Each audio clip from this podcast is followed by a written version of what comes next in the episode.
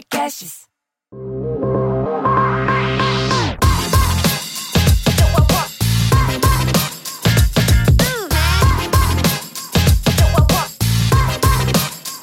Olá, olá, sejam bem-vindos ao Deep Growth, o podcast que aborda com profundidade o crescimento acelerado das empresas. Eu sou a Tayana Degmon e tenho aqui comigo o Gabriel Costa. Oi, Mineiro. Oi, Thay. Oi, pessoal. Bom, hoje a gente tem o prazer de receber o meu grande amigo, famosíssimo Rafael Lassance, um dos nomes mais quentes aí do, do Growth do Brasil. Lassance, seja muito bem-vindo, obrigado pela sua participação. Eu que agradeço, meu amigo. E que nada de famoso. Sou é guerreiro.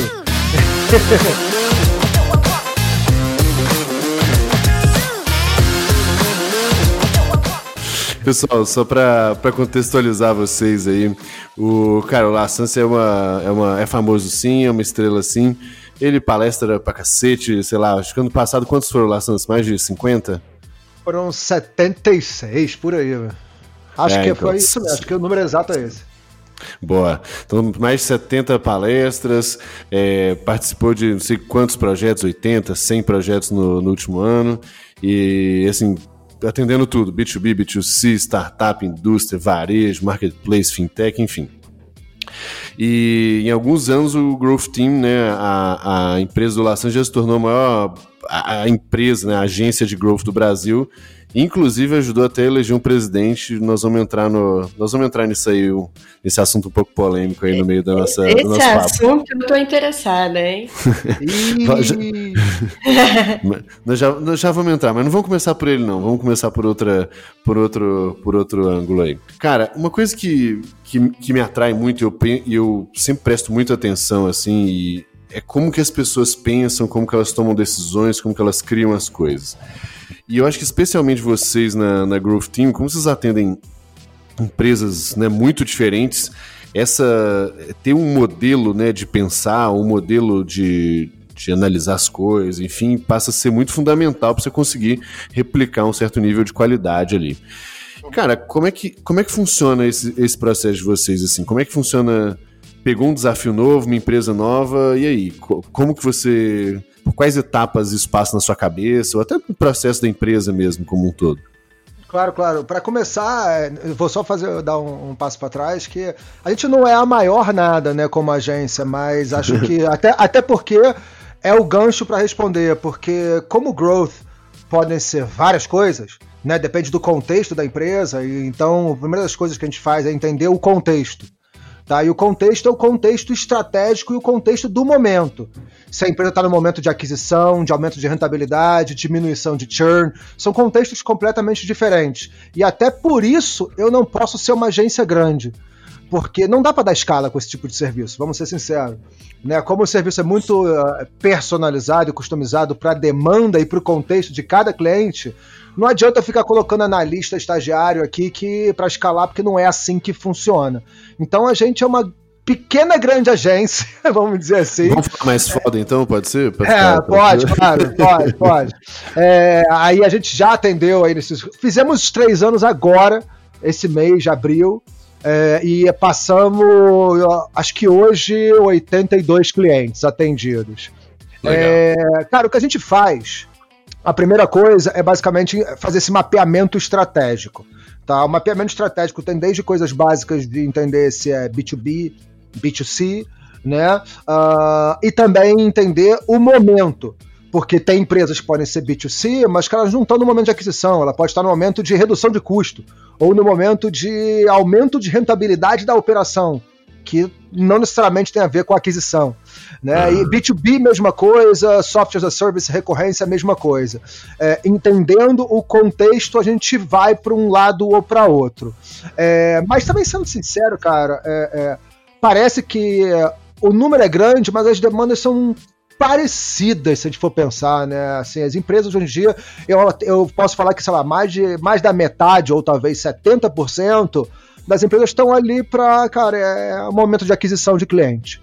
Né? Independente uhum. se for B2B, B2C, a gente. Pouca, poucas empresas estão no momento, por exemplo, de aumento de rentabilidade ou de redução de churn. A gente faz também alguns jobs, já fizemos, mas a grande maioria chega com uma demanda de aquisição. Acontece de a empresa chega com uma demanda e quando vocês olham para dentro do negócio entendem que, na verdade, tem uma oportunidade maior em outro lugar, por exemplo. Certamente. É, certamente isso acontece. A gente já chegou até a ter clientes que a gente disse, infelizmente, o teu produto não vai funcionar. Né? Não tem fit, uh, você está concorrendo com um unicórnio, é, cara, com pouca grana. A gente, a gente pilotou um experimento B2B e o produto era B2C e o piloto do B2B funcionou. Então a gente falou, gente, vamos lá. Se vocês quiserem continuar como B2C, vai dar ruim entendeu? A empresa de vocês não vai segurar a peteca. A gente entrevistou, fizemos pesquisa qualitativa com os clientes, não tem fit, vocês não estão conseguindo ter retenção. Então a gente recomenda, cara, mudar o rumo e partir para o B2B, porque a gente realizou esse teste e o cliente gostou. Esse exemplo, e a gente ainda falou que se vocês quiserem continuar como B2C, a gente vai abrir mão da conta, porque não faz sentido nenhum a gente não acreditar no projeto. É, claro. isso, isso foi muito legal, porque o cliente pivotou, né, pivotou para o B2B, continua operando no B2B já há alguns anos, e o investidor, cara, foi muito bacana que virou para a gente e falou, cara, primeira vez na vida que eu vejo alguém falar isso, né, como prestação de serviço, dizendo Não, que. É, é, bem skin in the game mesmo, né? É, vocês confiavam tanto no que vocês estavam falando que ficariam, estavam dispostos a abrir mão do negócio para defender ali o que vocês viam que era o caminho melhor. Acho que senão vai todo mundo abraçado, né? Vai todo mundo afundar junto, entendeu? A gente não precisa estar ali para afundar junto se a gente entendeu que o fundo era para onde a empresa ia. Né? Então a gente falou, cara, assim, a nossa visão é essa do seu negócio. Então eu acho que você deveria pivotar por causa, óbvio que com puta embasamento, né? ninguém vai falar um negócio desse sem ter feito pesquisa quantitativa, qualitativa, entrevista com, com com, com clientes, análise de dados, tudo isso para poder chegar numa posição tão incisiva assim. E aí o cliente entendeu e rolou. É, mas, eu... mas Lassans, conta mais, assim, é, voltando um pouco ali no que o Gabriel perguntou. Vocês uhum. têm uma, uma, etapa ali de diagnóstico, mas qual é a forma que você olha para esse negócio? Como que você pensa isso? Você pega pela uhum. primeira vez ali, quais são as primeiras perguntas que você faz para começar a chegar num possível caminho? Claro, vamos lá. O mapeamento estratégico, que inclusive é um dever de casa do cliente, que a gente entrega para o cliente preencher, é, tem informações desde básicas como os principais stakeholders, né, do, do, projeto como um todo, uh, o tech stack, né, o, o, stack tecnológico da empresa, a coisas bem mais objetivas e estratégicas, como histórico de performance, histórico de investimento, metas, concorrência, desafios, produtos vencedores, é, e fora todas as métricas de taxa de conversão, uh, ah, CTR, as coisas das campanhas. Então a gente tenta dar um mergulho na operação para entender o momento estratégico. Em paralelo, também tem toda uma análise operacional, que é uma auditoria de campanha, auditoria de SEO, auditoria de pixel, porque senão não adianta nada a gente tentar escalar se não tiver tudo rodando direitinho. E na maioria das vezes tem problema de, de analytics, tem problema de tag manager, tem problema de pixels, e a gente tem que ajustar tudo antes de fazer qualquer coisa. É, e aí, muitas vezes, o cliente também não entende isso, porque ele acha que, ah, tem que começar, tá funcionando, só que você fala, cara, não vai funcionar porque não vai dar para metrificar direito e vai começar errado. É, então também tem esse desafio aí, um pouco de cultura do Segurar a expectativa, né? Uhum. É, exatamente. É, total. É, é até interessante, voltando ali no que você contou do, da história da, da empresa e das mudanças ali. Acho que foi ano passado, eu fiz uma consultoria para uma empresa também, e foi bem simples Aliás, não, não foi nem pivotar, foi matar o produto mesmo. Então eu entrei lá, cara, a gente fez um tanto de análise, discutiu um tanto de coisa. Era um produto que estava sendo desenvolvido há 15 meses já, e o negócio não estava com nenhuma perspectiva. Cara, em dois meses, depois de tentar um tanto de coisa, eu falei, gente, não, esse produto desse jeito não funciona. Vamos matar isso aqui é, e ou começar outro produto, ou realmente fazer uma outra coisa. E no fim, velho, as pessoas tiveram um alívio, porque eu acho que na, no fim eles até me pagaram para eu ir lá e, e, e pagar um negócio para eles desfazerem, porque eles já estavam naquela situação de, pô, a gente já botou tanta energia nesse negócio é, que desistir agora é ruim, né? Então eu acho que essa é uma postura que realmente precisa de, de uma certa coragem ali, porque a princípio não é pro, pelo que estão te pagando, né? Estão pagando pra você resolver um problema. Mas, cara, muitas claro. vezes resolver o problema é matar o problema mesmo. Não tem o que fazer, né? É, e, e, e, nesse momento, talvez o meu próprio FIA é, seja um, um, dificultador a mais para eles, inclusive mudarem, pivotarem ou encerrarem o problema, né? O produto ou o serviço. É, então a gente não, não precisa estar junto ali. Isso eu entendo que não é. que a gente não vai agregar e que a gente já ter, fez tudo que a gente, pelo menos no nosso entendimento, poderia ter feito. Aí, cara, tem que ser sincero mesmo e, e acho que é a melhor postura de todo mundo. Rafa, você acaba sendo muito conhecido pela sua criatividade, para pensar hacks diferentes, né? Toda hora você, nas suas palestras, nos seus webinars, nos textos, você traz alguma novidade. E eu acho que isso demonstra uma, uma forma de enxergar possibilidades de crescimento muito bacana. Como que isso funciona para você? Assim? Como que é o seu processo para criar coisas diferentes? Como a gente já está aí há algum tempinho, né? E eu também tenho lá o Rafa, né, o meu sócio, também Rafael, que ele é meio cientista maluco. A gente acabou criando um repositório de mais de 3 mil táticas. Né? Isso ajuda muito a, a, a ter ideias do zero, assim, né? Já, já ajuda bastante. Outra coisa, sempre que a gente encontra alguma coisa diferente, a gente também vai alimentando esse repositório. Né? E além disso, eu agora eu vou até fazer um meia-culpa que eu nem estou estudando tanto, mas eu sempre adorei ficar estudando muito o que estão fazendo mundo afora. Né? E aí, independente aonde, quem ou porquê. Né? Buscar coisas bacanas que as pessoas estejam fazendo. E aí eu gosto de testar, né, de tentar implementar essas ideias. E como a gente tem clientes heterogêneos, né, de muitos segmentos, sempre dá para implementar alguma coisa. E o próprio fato de ter esses 80 clientes heterogêneos, se for pensar, tem muita ideia que você não teria se você só ficasse focado num segmento. Né, a gente fez alguma coisa aqui com outro cliente que não tem nada a ver, mas a gente fala, pô, será que se a gente testar isso no B2B funcionaria? ou nessa fintech. Então, os próprios projetos, aliment ah, projetos alimentam a nossa criatividade é, é, em projetos que não tem nada a ver. Né? Então, acho que tem muita questão do estudo, a, a, da pesquisa, de ver as coisas que estão sendo feitas, é, ter um repositório legal para que seja mais fácil você consultar e, e é, o teu cérebro, né, assim, on demand ali, guardadinho, é, e, e, usar a experiência de projetos distintos no, em outros projetos. Acho que é, é bem por aí o meu caminho. É, a gente vê muito isso, eu e o Gabriel, na mentoria que a gente faz, que além de ter a experiência própria dos projetos pelos quais a gente passou, vendo o negócio de várias pessoas diferentes, em mercados diferentes, isso contribui muito, né? Vai criando um repertório muito mais rico, assim. Exatamente. Eu diria que além de rico, ele é bem, acaba sendo bem difuso, né? Então você começa a conectar alguns pontos que não são tão usuais de, de serem Exatamente. conectados, assim, né? E, e a gente percebe isso claramente. Inclusive o que a gente fala, quando a gente forma as turmas, são turmas super pequenininhas e tal, é, a única regra é, são basicamente duas regras, né? Uma de não ter concorrente para as pessoas ficarem bem à vontade, né? De compartilhar as coisas e tal. E a outra é de a gente realmente tentar fazer um mix bem, bem bizarro. É o B2B, é o B2C, é o, é, o, é a fintech, é o SaaS, é o. É, às cara, vezes a gente tem, tudo, ONG, restaurante, né? ONG. E, e aí o que eu, a, gente já, a gente já começa a mentoria falando assim, gente, é, a hora que você mais tem que prestar atenção, nem só quando eu ou a Titan falando, é na hora que o seu colega aí do lado tá apresentando os desafios dele, como ele superou e tudo mais, porque talvez no, no meio desse. de uma, de uma história ali esteja um puto insight para você que nem um concorrente teria, exatamente porque ele não tá na mesa junto com outra, com outra coisa bem é, pouco usual, né? Concordo 100%. E aí, é, eu não vou dizer que é, pode até ser um erro nosso, tá? A questão. A, a, a, o dinamismo do ICP, vamos dizer assim. Né? Uhum. Porque a gente fala, caramba, estamos indo super bem com B2B, acho que esse é o nosso ICP. É, vamos, vamos mais para B2B, cara, sei lá, software. Uh, aí, de repente, a gente percebe que, cara, o nosso e-commerce, por algum contexto, que pode ser nosso ou pode ser do mundo, concorda? É, é, é, é tá indo super bem, a gente fala, caramba, o nosso ICP, na verdade, é e-commerce, cara.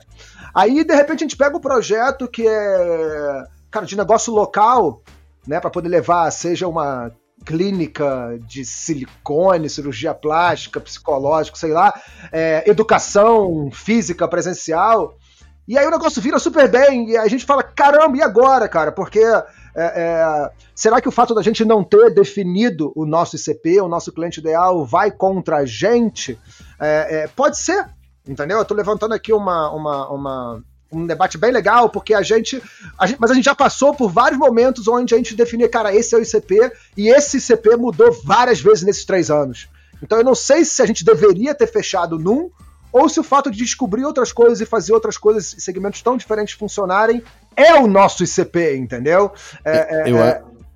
Eu, eu acho que o, a resposta para a sua pergunta, na verdade, é a seguinte, e é uma das. um pouco da, da crítica que eu tenho ao conceito do ICP, assim, eu, eu acho super útil, tá? Não estou falando que é inútil, não, mas é, eu acho que vocês trabalham muito mais com o conceito lá do jobs to be done do que de personas e ICP, que na prática é meio que assim, pouco importa quem é a pessoa, eu resolvo um determinado problema, né?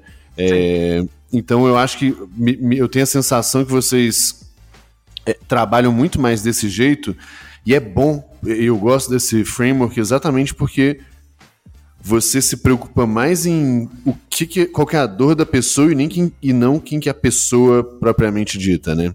E quando você consegue entender que pessoas diferentes conseguem ter dores parecidas, seja de aquisição, de churn ou qualquer que seja a alavanca ali de crescimento, é, você ignora um pouco esse, essa primeira fase e no fim você usa isso a favor, né? Vira um puta de uma, uma dos, dos termos que eu gosto de uma força assimétrica, né?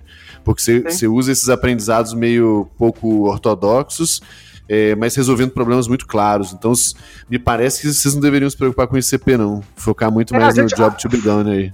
Foi o, que, foi o que, no fundo, a gente decidiu, entendeu? Porque é, é, a gente sempre estuda muito e a gente sabe que Uh, a gente pensava que o Growth Team poderia ser uma agência de escala. Aí eu acho que tem que ser muito, muito específico daquela dor, daquele segmento, para eu poder ter uma quantidade quase que infinita de recursos para replicar aquela demanda daquele perfil de cliente. É, Só que. Um projeto de é, prateleira ali, né? Na prática, né? exatamente, né? mas, cara, eu prefiro trabalhar com margens maiores, tickets bem mais altos e poucos e bons clientes do que partir para uma agência de escala, onde eu tenho que ter o quê? 20, 30, 50 funcionários. A última coisa que eu quero é ter 50 funcionários. Vou ser sincero. Se eu puder ter clientes que são de dezenas de milhares de reais, eu ter 10 pessoas, para mim é um cenário ideal. E 10 clientes, 10 pessoas, pagando 30 mil reais no cliente, pronto, acabou. 300 mil por mês e 10 pessoas operando. Eu não preciso de nada mais do que isso entendeu? Então, é, eu não quero que isso seja uma agência de escala, uh, até porque eu acho que é, que é uma agência de escala, ela entra com outros problemas, que é uma comoditização enorme do, da prestação de serviço, e também, cara, fica uma agência muito pesada, porque precisa ter muita gente para escalar. Né? E agência, a gente sabe que porra, é a anatomia do desastre, entre aspas, né, cara? Assim, então eu prefiro trabalhar. Uh, uh, né, assim, cara, não é o negócio, não é o melhor negócio do mundo se a gente for pensar o modelo agência como ela é tradicional, Brasil, né, aquele elefante branco, aquela entidade da Faria Lima gigante, coisas bonitas, etc. Eu acho que isso é, é completamente contra o que a gente, inclusive, é, é, leva como valor. Uh, e aí também vou, vou falar um negócio legal. Ainda bem que a gente vende esse marketing inovador. Porque aí eu posso ser inovador no meu processo e na minha entrega exato, também. Exato. Uhum. Né? Porque aí o cliente fala, porque quando eu tinha a agência de e-commerce no Rio, que o meu mercado era um mercado de moda, é, tem muita empresa familiar. A, do, dos grupos de moda do Rio. Aí os caras falaram: não, queremos visitar o seu agência. Eu tinha que ter uma agência lá, física, com 20 pessoas trabalhando, que eu devo ter ido umas cinco vezes.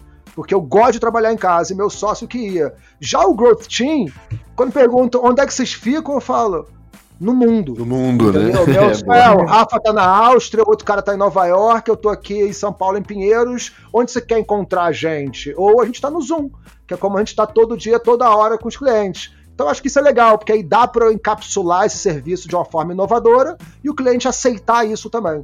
Independente se ele for old school ou não, tá? E aí, Rafa, falando desse ponto assim de ser uma forma inovadora de fazer as coisas, é, a gente sabe que, que growth passa por um processo de muita experimentação, de levantar uma porrada de hipóteses, etc. E uma das dúvidas que, que eu vejo assim de forma muito comum nas mentorias e com as outras pessoas que eu converso é a galera perguntar muito assim, pô, como que eu sei que eu cheguei ali na, na solução final, né? Quando que eu sei que é isso, que esse é o caminho que eu tenho que seguir, que essa deve ser minha prioridade versus um milhão de outros projetos que eu tenho e que me parecem fazer sentido também. Então eu queria te perguntar isso, assim, quando que vocês ali no processo que vocês seguem com as empresas, vocês sentem, cara, é isso, é, a gente achou a veia, é para cá que a gente tem que apontar e é aqui que está o crescimento. É, a, a, eu até já conversei com, com o Mineiro sobre isso, né? A gente estava falando sobre o processo de priorização, ICE Score, etc., que a uhum. gente usa, tá? Mas a gente nunca acha que a planilha é soberana tá? Assim, eu nunca acho que o resultado dali é a que vai mandar no que a gente vai fazer. Né? Então a gente sempre, beleza, fiz lá o brainstorm, tem 5, 50, 500 ideias ali, fizemos a priorização, né? E aí tem aquele, aquela ordenação ali do maior para o menor score. A gente olha para aquilo e brainstorma em cima daquele resultado, porque não é que tá no Excel ali que é o que a gente tem que fazer entendeu? E aí a gente volta e tem um quê? De bom senso, de momento, de contexto, de estrutura, de recurso, um bando de coisa para saber se aquele roadmap faz sentido de verdade ou não, apesar dele estar tá sendo tá bem escorado, bem classificado, né? e além disso, é, eu acho que cada, cada teste tem o seu indicador, né? Cada teste tem começo, meio e fim e sua, seu objetivo, sua meta.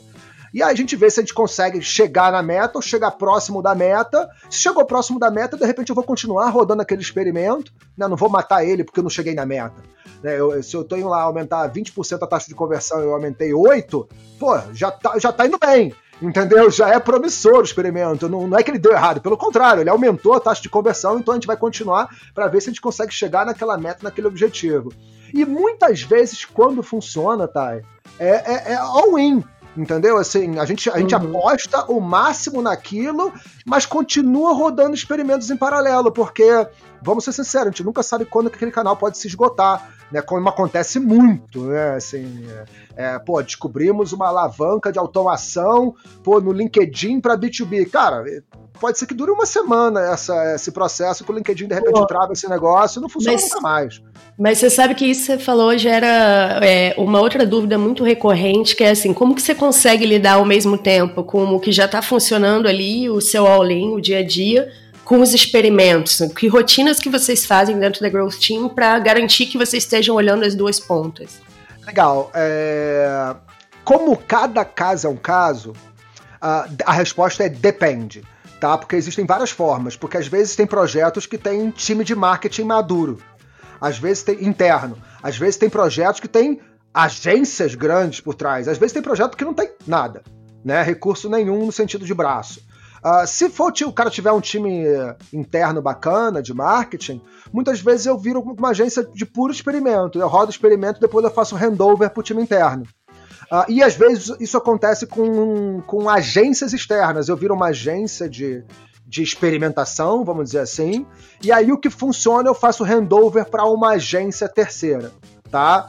Uh, ou é aquele caso, o terceiro caso que eu falei, que não tem recurso, não tem braço, e a gente define, beleza, a gente, a gente escala a campanha, a gente coloca em, pro, em, pro, em, produção, a gente pode até programar uma, uma, uma landing page ou uma página do sistema, mas aí tem um SLA que também é variável, do tipo, ó, como a gente já está escalando campanha e programando uma landing page, eu vou ter que parar meus experimentos para poder realizar esse processo de escala ou de, ou de produção mais pesado.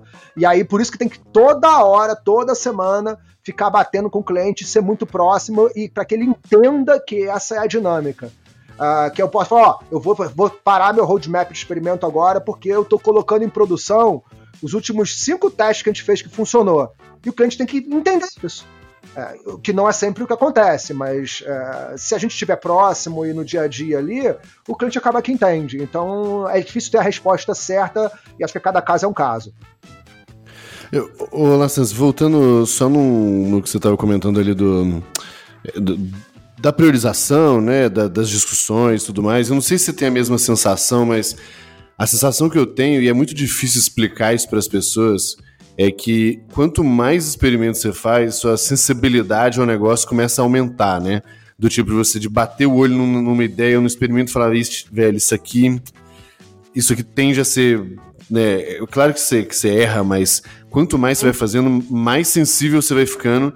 E por isso, essa priorização, às vezes, ela. Por isso que o, o matemático ali não. Eu também sou totalmente contra pegar o que deu o maior número, ou qualquer que seja o motivo, e simplesmente fazer porque uhum. tem esse efeito histórico, tem esse efeito é, de, de, cara, de, de, aprendizado mesmo no negócio que a planilha não, não contabiliza, né? Então não sei se você tem essa mesma sensação aí no, nesse processo.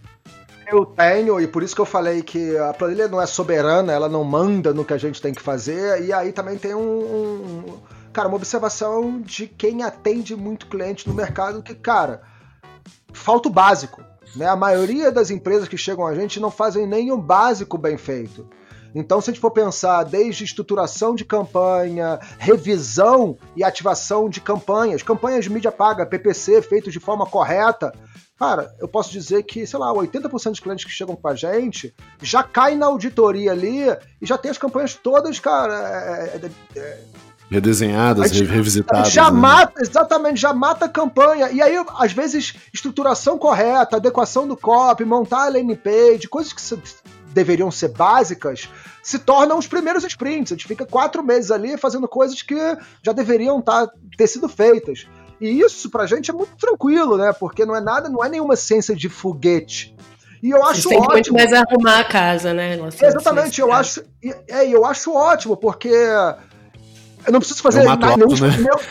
exatamente, alto, né? uma experimentação incrível. A maioria dos nossos jobs são jobs, cara, é, é, mais para não vou falar triviais, mas são coisas que corrigindo erros ou, ou, ou rumos que estavam errados, entendeu? E aí depois, obviamente, começar a testar em cima do processo correto. Ah, pô, tem uma landing page legal, agora vamos testar essa landing page, UX, CTA, copy, etc. Legal, né? Estamos com uma campanha agora que a campanha está bem estruturada, pô, vamos testar copy, né? Vamos testar CTA, vamos testar segmentação, palavra-chave, mas até tá tudo engrenado, às vezes leva, sei lá, um, dois meses.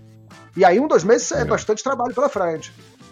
Legal. É, o interessante é que também muito rápido você já consegue mostrar resultado, né? E aí você ganha meio que essa liberdade até para fazer as coisas mais audaciosas, né? Uma vez que uma vez que alguma uma vez que as básicas já começaram a funcionar, né? E vou pegar o gancho que você falou, dando um exemplo real aqui, que eu não vou dar nome aos bois, mas que está acontecendo nesse exato momento, porque ainda tem esse quê de insegurança e alta expectativa na proposta do serviço ou no que as pessoas entendem como growth, né? É, de ser a solução mágica, etc. Mas ainda tem muita insegurança do próprio contratante, né? Do, do de quem contrata a gente. Uh, e aí a gente estava fazendo. O cliente falou: não, eu já tenho minha agência de AdWords, de CRO Aqui eu quero que vocês façam outras coisas. A gente falou, tá bom. Mas quando a gente auditou as campanhas, a gente falou, cara, as campanhas de vocês estão. Tá uma bosta. É, tá uma droga. Assim, você tá me botando para fazer alguma coisa que tá doendo. Eu vou fazer um araquiri aqui, entendeu? Porque tá doendo pra gente fazer teste na landing page. Se a, a campanha lá no topo do funil de AdWords, etc., tá, tá, tá uma droga, entendeu? E aí o cliente falou: tá bom, então vamos pegar aqui, pega uma praça só do Brasil para você não atrapalhar a nossa campanha, e aí vocês vão testar nessa praça para ver se o que vocês estão falando faz sentido. A gente pegou o Rio de Janeiro e o resultado foi incrível no Rio de Janeiro. Aí o cliente fala: pô, que legal, então acho que eu já posso liberar para vocês o resto do Brasil. Fala, você já poderia ter liberado antes, porque a gente fez um diagnóstico, te disse. Entendeu? Eu tô aqui, a gente perdeu um, um mês e meio fazendo o Rio, a gente podia estar tá fazendo o Brasil todo é, porque eu te mostrei no diagnóstico que estava mal estruturado. Mas como ele pagava uma outra agência que fazia isso, é, de, eles deveriam ter feito correto, ele estava acreditando nesse trabalho, Sim, mas na exato, prática não era, não era o que aconteceu, entendeu? Então a gente acaba se metendo em bastante coisa. Eu acho que esse é, o, esse é um ponto perfeito aqui para uma, uma coisa que eu já queria te perguntar há um, um bom tempo, inclusive. É, você acabou de comentar, da, por exemplo, da insegurança do, do cliente e tal. E uma vez que vocês também muitas vezes vão propor algumas coisas né, mais. Não necessariamente radicais, mas um pouco mais audaciosas e tal. É, talvez encontre algumas dificuldades ali ao tentar implementar essa cultura nova e, ou, no mínimo, esses testes novos. O que, que é a dificuldade mais comum que vocês costumam ver quando vocês chegam para fazer essas transformações nos clientes, assim? Tirando o estrutural, né? Vamos, vamos partir do princípio que tira o estrutural, consertou, o pixel tá funcionando, o GA tá mapeando tudo direitinho, tá tudo correto. É, é, cara, o próprio cliente quer ver, às vezes, algo megalomaníaco e você fala para ele: você quer resultado rápido? Então vamos olhar para campanha. Campanha, por exemplo, é, é, é botar lenha na fogueira, é botar gasolina no carro. Porque você bota dinheiro, o dinheiro já sai ali, a gente já sabe na hora, em uma semana, em poucos dias se funciona. De repente eu tô fazendo uma coisa de SEO ou de conteúdo, de inbound, que é que tá no roadmap, que ele quer ver acontecer, mas o resultado disso é muito mais longo. Né? Então tem que ter um alinhamento de expectativa ali, que eu acho que é o principal desafio, é o alinhamento de expectativas. Porque às vezes você fala, não, não, não, cara, cliente, calma, vamos fazer primeiro AdWords. Aí o cara fala, mas como AdWords? Contratei vocês pra vocês, cara, botarem uma purpurina voando aqui que vai passar um satélite, sacou? E o jacaré vai passar correndo na rua. Eu falo, não, não, não adianta a gente fazer isso, porque a gente não sabe nem se isso vai dar certo, mas se eu mexer no teu AdWords, eu sei que vai dar certo, entendeu? Então eu acho que Boa. tem isso que é essa questão do próprio cliente é, é, chegar alavancado por essa percepção falsa e errada que algo místico, mágico, incrível vai acontecer né? E a gente sabe que não é assim que a banda toca. A, a, a, os hacks mágicos são as exceções e devem ser tratados como exceção e não como regra. Não, perfeito. Excelente. Eu acho que é uma coisa muito similar acontece quando um quando um gestor, um líder ou alguém assume uma área de growth na empresa também, né? Quando o cara é contratado para isso. É muito similar à, à, lógica do tipo, eu tô te contratando para tirar o coelho da cartola aqui, e aí tem uma certa expectativa ali em cima da pessoa.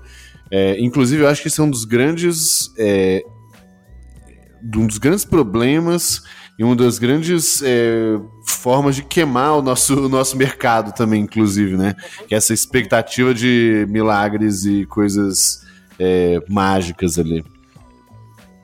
É, mas aí vamos ser sinceros, e aí também é porque a gente está inserido nessa bolha, mas toda toda onda no marketing, todo, toda, todo buzz, né, seja de outbound, inbound, chatbot, AI, cada, cada onda que chega, existe esse mesmo movimento né? Existe esse movimento, caramba, se a gente fizer inbound, caramba, se a gente fizer outbound, né? O, o gestor ouve essas palavras bonitas Bonito. acontecendo no mercado e agora, não vou dizer agora, mas de um tempo para cá é growth, mas já passou por tanta coisa e mês que vem talvez seja outra, né? Então acho que tem essa questão de as ondas do marketing trazem essa expectativa do milagre. Uma esperança, né? Estão vendendo esperança. Essa é a boa da verdade. Exatamente. Exatamente. Não, e indo até nessa linha, né? A gente sabe que o próprio termo growth passou a ter um hype muito grande, as pessoas veem como, né, ali a bala de prata. É, o que, que mais te incomoda nessa história hoje? E se você tivesse que destacar assim, uma diferença entre as pessoas que fazem um trabalho bom de verdade e daquelas que tipo mais enganam do que fazem alguma coisa, o que, que seria a diferença dentro desse mercado de growth? Ah, eu não me preocupo muito não, para falar a verdade, assim, porque eu acho que é tudo muito etéreo e existe um processo de seleção natural aí.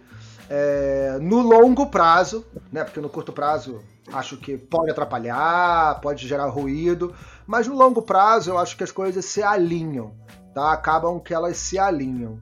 Uh, então, nesse sentido, eu tento não é, então, olhar muito pro lado de quem tá fazendo, como tá fazendo, ainda mais aqui no Brasil, olha muito mais lá para fora, que lá as pessoas são tão mais criativas e compartilham tão coisas tão mais objetivas, né? Aqui a gente vê um bando de gente, mas cadê o conteúdo de growth aqui no Brasil?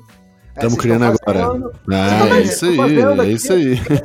Eu não tenho nem mais tempo, mas eu publicava um artigo aqui, outro ali, e milhares de pessoas ficavam felizes, mas a gente conta numa mão aqui, a gente conta numa mão quem, quem efetivamente faz e compartilha e gera valor real para o ecossistema. Né? Então, é, e, esse é um negócio. No Brasil. E aí eu parto do princípio que, ah, é porque não tem essas pessoas mesmo, vamos ser sinceros, então, somos 10 pessoas aqui que estamos movimentando essa. Nós somos a alavanca. O resto todo mundo fica de buzz, mas não mostra nada, não compartilha nada de valor real e que mostra que ele efetivamente sabe fazer. Então por isso que eu prefiro olhar lá para fora, entendeu? Chegou o momento de falar dos nossos patrocinadores, que são marcas que a gente usa e curte muito. Queremos agradecer ao Olá Podcasts, que faz todo o trabalho incrível de produção e hospedagem do Deep Grove. A SEMrush, que é a melhor plataforma para fazer análise competitiva, de conteúdo e, claro, apoiar suas estratégias de SEO e mídia paga.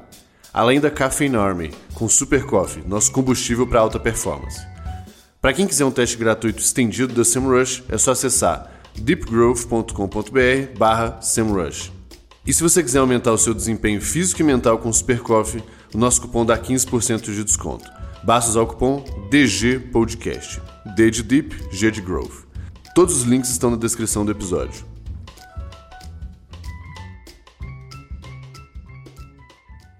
A gente tava bem com essa, com essa lógica aí, velho, porque Tipo, eu adoro criar conteúdo, é, a Thay também. A gente, no fim, até a gente já se conhece há alguns anos, mas a gente acabou se trombando de novo, né? E criando esse negócio exatamente porque os dois estavam querendo criar conteúdo e eu acho que um, um precisava do empurrão do outro ali. É, mas eu acho que acontece isso mesmo, assim, as pessoas os desafios são tão grandes que a gente tem aqui que se realmente você não tem uma ultra disciplina para criar conteúdo, e pô, nós estamos fazendo isso agora 10 horas da noite, por exemplo, né? É, cara, não dá, não sai, é muito difícil mesmo. Então, é, é de, além de, ou seja, quem tá fazendo, realmente, quem trabalha e o bicho pega, é difícil, é difícil criar conteúdo mesmo. É difícil muita... conseguir parar para fazer. Total, e, e isso, para mim, é até pior porque vocês são executivos, eu sou prestador de serviço. E o, o, a, o meu processo de aquisição Inclusive, era muito calcado na produção de conteúdo, mas um conteúdo diferente que é a entrega do conteúdo offline, em palestra, né? Eu e o Mineiro, a gente se cruza toda hora, se cruzava, né? Toda hora por aí, palestrando. É, e, e, eu olho palestra como marketing de conteúdo, porque não deixa de ser, né? Com Somos certeza. Nós ali, compartilhando informação, gerando valor real para o nosso possível público-alvo. É, e agora, eu me vi numa situação que eu preciso produzir conteúdo de verdade na internet. Porque senão o meu canal de aquisição. Né? É. Exatamente, senão como é que eu vou fazer a aquisição? Então, não sei se vocês perceberam, mas eu já tô pegando muito conteúdo. Ah, porque eu já produzo muita coisa, eu tenho muita coisa, horas e horas e horas e horas de vídeo, por exemplo, que aí eu tô pegando, readequando, vira artigo, vira nuggets, vira áudio. É, então isso eu tô fazendo para poder, já que eu não tô com tanto tempo para produzir do zero, pelo menos readequar e distribuir o que eu já tenho pronto, que é bastante coisa.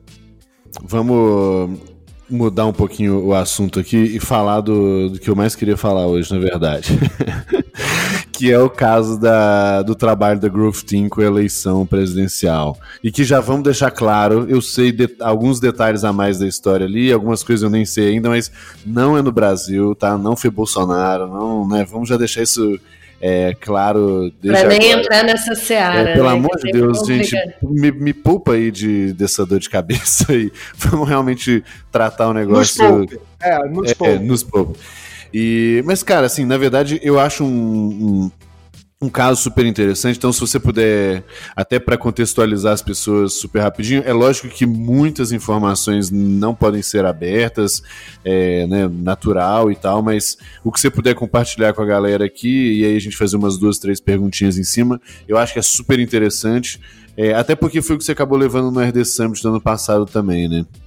Foi, foi. É, não, não tem nenhum problema a gente falar. Óbvio que tem muita coisa que eu não posso compartilhar.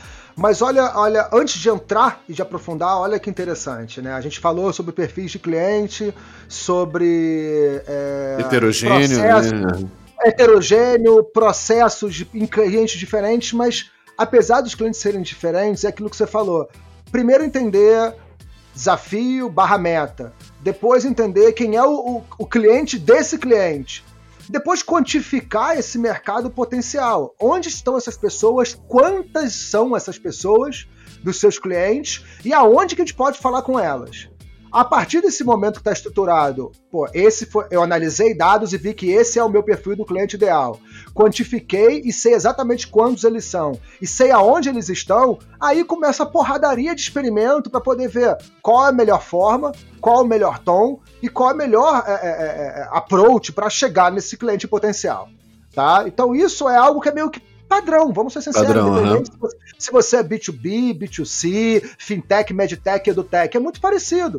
Né? Qual aluno te traz mais, mais por exemplo, é, rentabilidade, dá menos churn e te traz menos trabalho. Ah, é esse? Então beleza, então vamos quantificar quantas pessoas existem dentro desse universo, desse perfil de pessoa. Ah, são 20 mil pessoas, ok, onde é que elas estão? LinkedIn, Facebook, Instagram, Cold Mail, compramos base. Dá para quantificar tudo isso antes de, de mexer uma palha, concorda? É, e foi isso que a gente fez no processo de eleição. A gente utilizou, que eu acho que foi uma das coisas mais legais, foi que a gente foi com uma cabeça super fresca e uma cabeça de mercado, não uma cabeça de marketing político. Né? A gente não tem zero experiência com marketing político, nunca fizemos nada parecido e caímos de paraquedas numa eleição presidencial. Qual foi a nossa pegada? Vamos lidar com isso como se fosse um projeto de cliente. Né? Vamos usar o nosso, nosso, o nosso, a nossa expertise, a nossa experiência e, e encaixar esse com, como um projeto como outro qualquer. Óbvio que guardado né, as devidas proporções. É, mas foi isso que a gente fez. A gente mapeou quem é o perfil do eleitor ideal. Criamos várias siglas, mas era isso, era o perfil do eleitor ideal. Ah, é esse? Onde eles estão?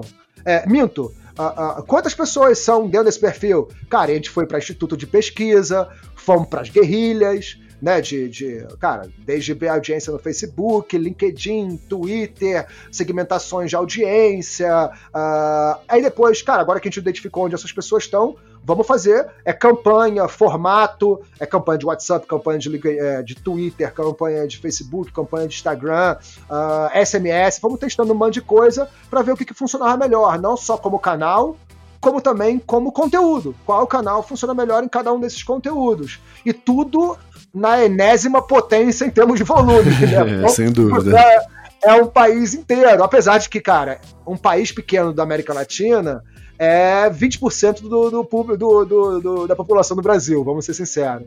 Uh, talvez a TAI ou você lidem com mais clientes do que o, a, a, a, o público inteiro do país. Ó, Mas... TAI, só de curiosidade, a, a TAI tinha uma empresa alguns anos atrás, né? Um, um era um joguinho lá, o Colheita Feliz, aquela febre insuportável de Orkut, uhum. Facebook, que chegou a ter o quê, Thay? 40 milhões de usuários ativos?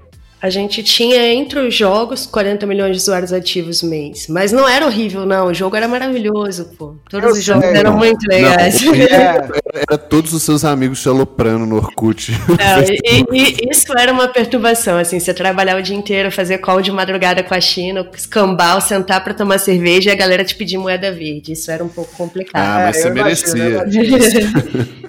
Eu imagino, mas então, assim, a pegada é, é, muito parecida com como a gente lida com qualquer projeto. Né? Mas óbvio que tudo se torna muito desafiador, primeiro que foram há uns três anos atrás.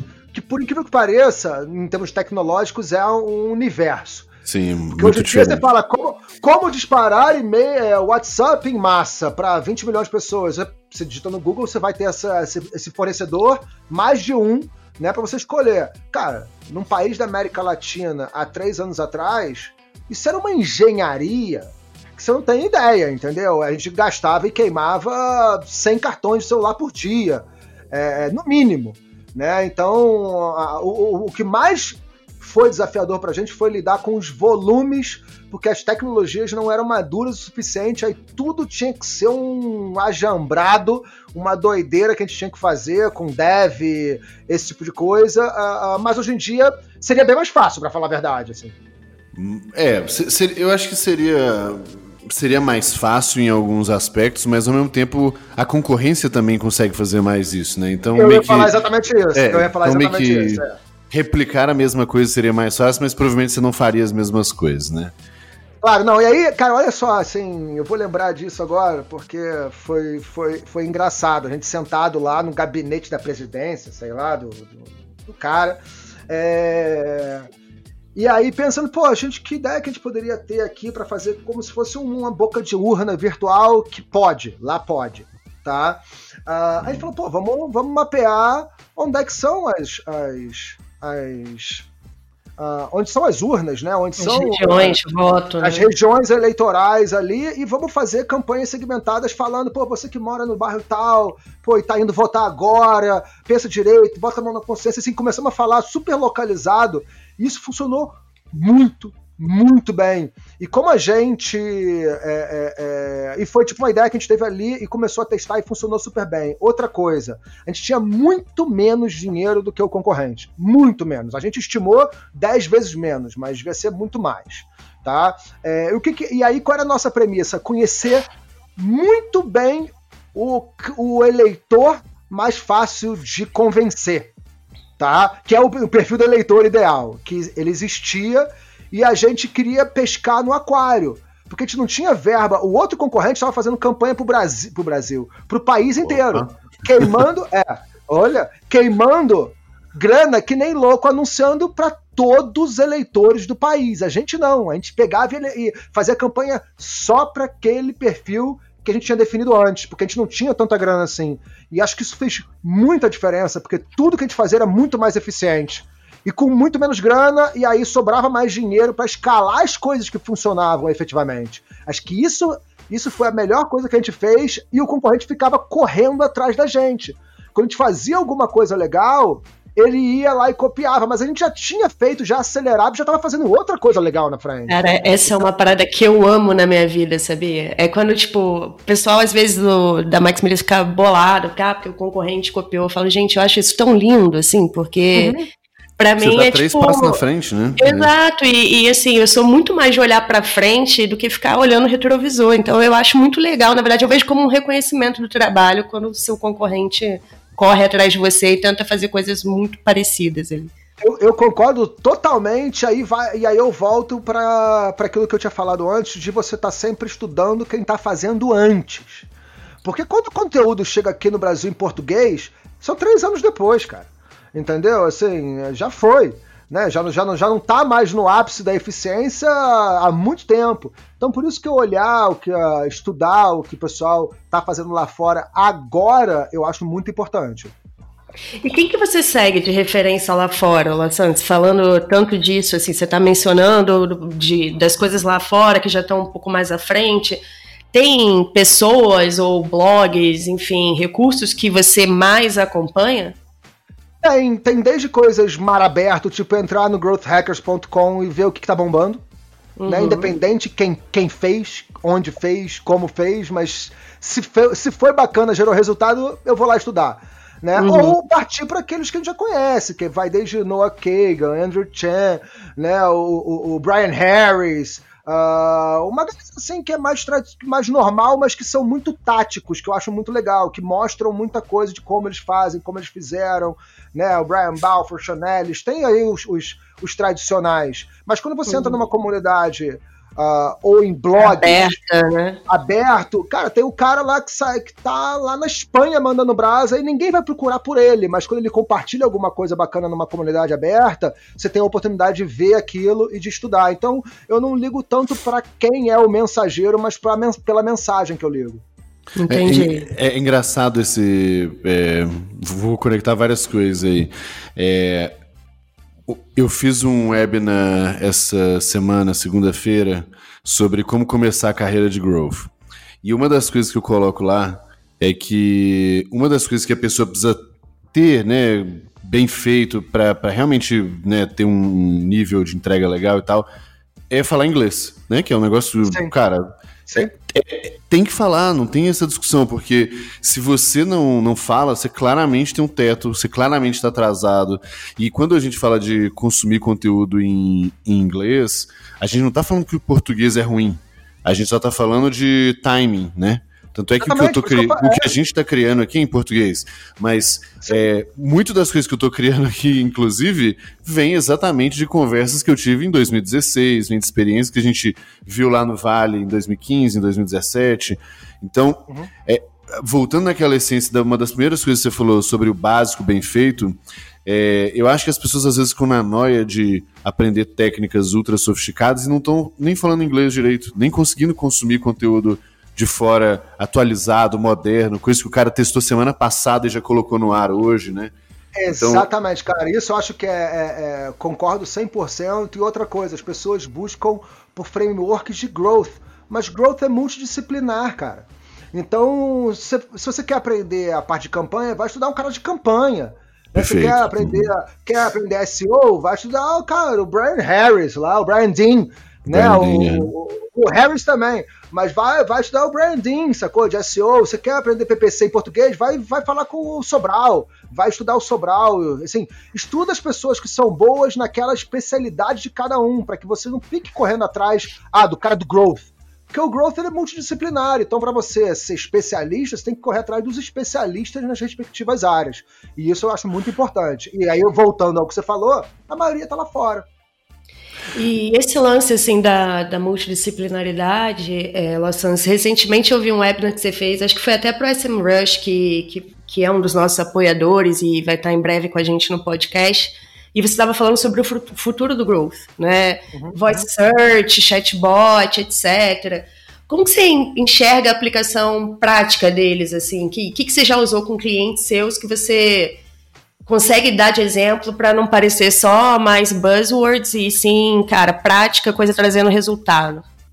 É, uma coisa que eu acho que que tá virando game changer, mas para vocês dois não é novidade nenhuma, é User Analytics, né? Assim, mas User Analytics uh, uh, acionável. Eu não quero só saber quem é quem é que pode dar churn. Eu quero saber qual é o trigger que vai ser gerado para esse cara que pode dar churn. Se ele vai receber uma notificação, se ele vai receber um e-mail, ou se vai mandar para o cara do CS, alguma coisa assim. Né? Seja usando Mixpanel, Popcorn Metrics, Hip Analytics, é, cara, não, não, não importa a ferramenta, porque também o povo de growth ou a galera que é metida de inovação de marketing digital é sempre DJ de ferramenta. É, eu, eu, eu chamo de, de ferramenta, é isso aí. É isso Exatamente. Hoje em dia, cara, eu sou zero DJ de ferramenta, eu já fui.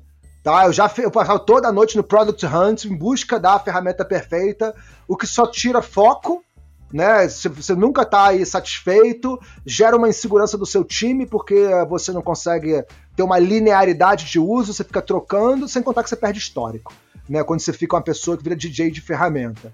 Mas esse é o tipo de coisa que é um ferramental para mim, na minha cabeça, que vai mudar aplicativos, software as a service, e-commerce, cara, num nível que as pessoas não estão entendendo, né, que é, cara, user analytics e junto com, cara, actionable triggers, né, porque só olhar a informação não serve para nada também.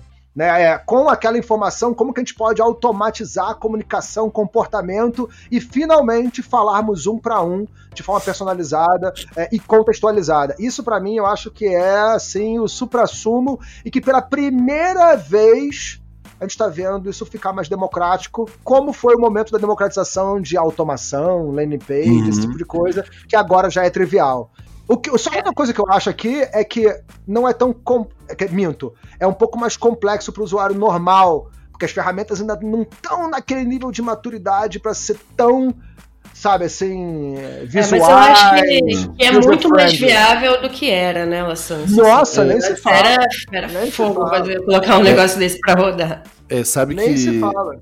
Nesse... Bom, no ano passado, né, eu entrei na Singu e aí eu tive que é, estudar, aprender toda uma tech stack nova é, por ser mobile, né? E, uhum. e, cara, em mobile isso, assim, ó, o que, que e aí conversando com muitas empresas similares também. Poucas empresas, é, vamos botar assim, normais, ou seja, sem ser aquelas podres de, de dinheiro, poucas normais de fato conseguem hoje é, colocar uma ferramenta dessas para rodar, um Clever Tap, um, um, sei lá, vou lembrar de outras aqui, um Apps Flyer da vida ou vários, vários uhum, outros. É, porque essas ferramentas, cara, custam 1.500, 2.000 dólares por mês, é, e com o dólar do jeito que tá, aí é completamente impossível mesmo.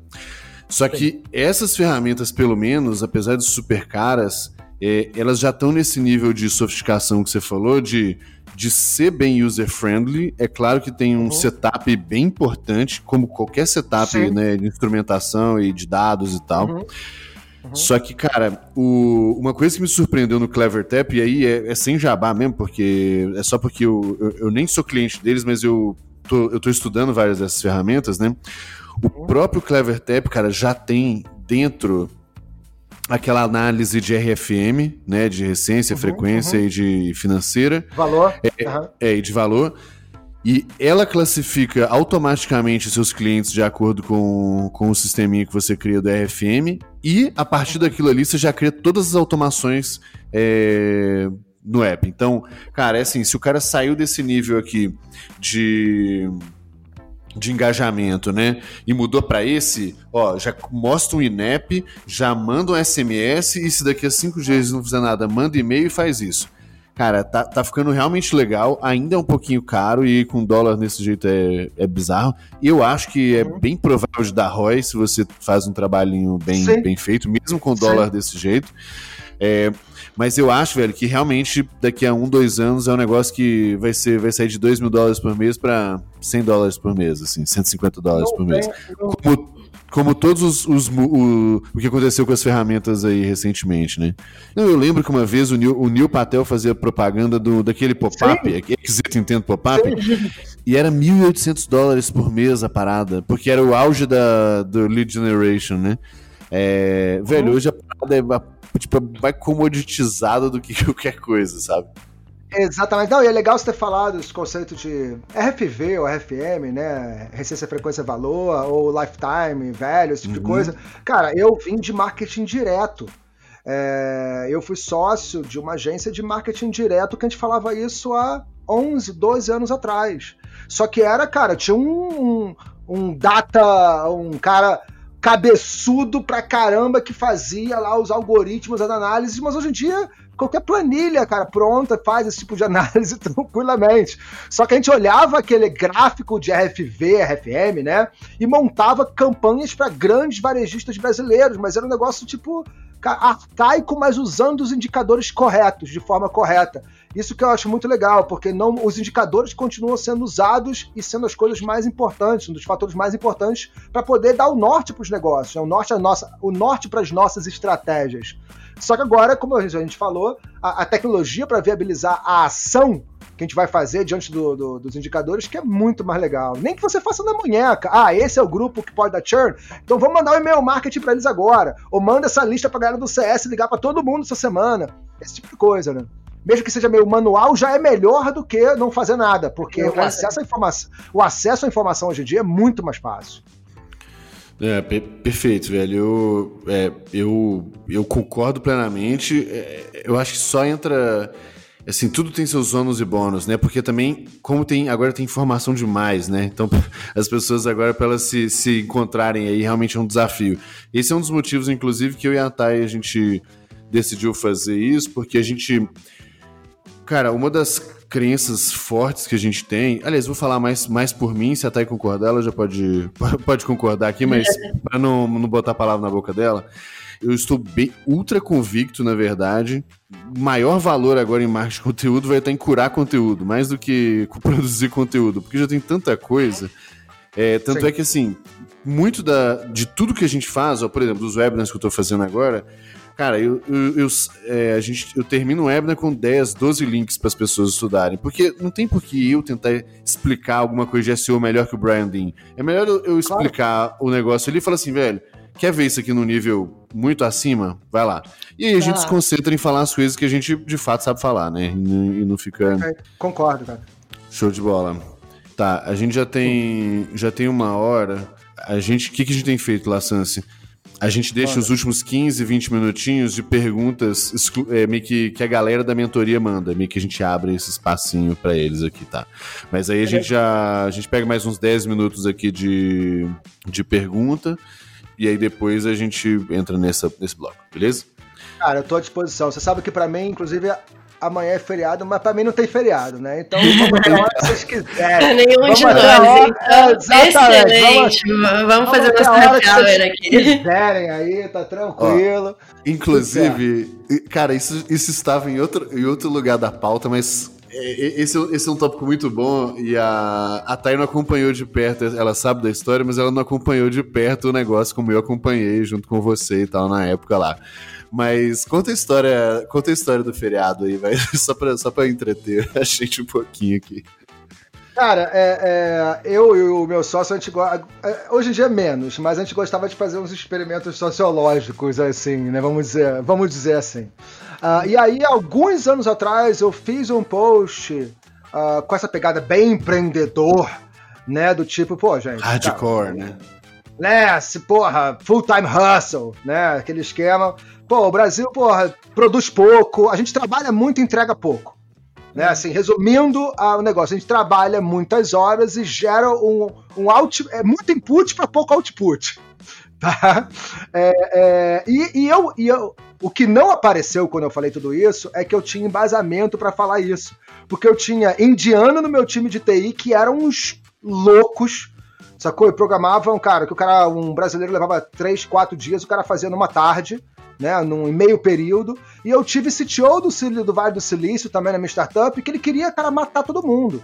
Porque ele não conseguia fechar projeto, plano, prazo, nada, porque, cara, assim, tudo era diferente, o, o, a velocidade e a qualidade das entregas. Eu não estou generalizando aqui, não, nem quero criar polêmica mais do que eu já criei. Mas é só porque Por eu, tenho esse back, eu, eu tenho esse background que eu falo, cara, desculpa, mas né? Assim, eu sou dos poucos que pode falar isso. É, é, e, e aí eu publiquei. Né? E, só que quando eu publiquei, gerou al, algum barulho. Algum barulho. Dois anos se passaram. Não, mas, mas falei, você, explica, você publicou o quê, né? É, Só, o que, que você publicou? Publiquei um, post, publiquei um post no Facebook dizendo que, cara, não, eu acho que o brasileiro trabalha muito, entrega pouco, e a gente ainda tem essa quantidade enorme de feriado que não ajuda em nada. Resu, é. Resumindo, é isso. Uh, aí eu publiquei, uma galera reclamou, uma galera apoiou, ok. Aí, isso dois, dois anos atrás. Não, isso já tem, tem mais. Porque aí, dois anos atrás, eu e meu, meu sócio falou: Cara, a minha, as nossas redes aumentaram muito, a minha rede aumentou muito. Vamos publicar isso de novo e ver como é que, como é que se comporta esse post agora? Bomba relógio.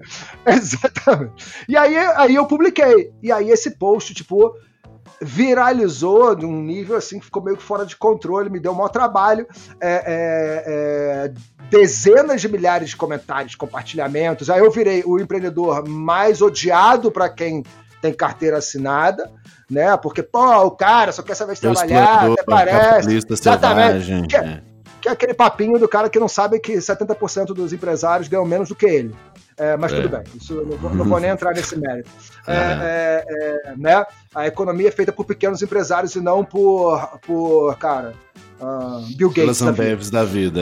É. exatamente, exatamente. Uh, e aí o negócio explodiu porque eu fui, todos me colocaram nesses empreendedor da depressão, né, essas coisas todas.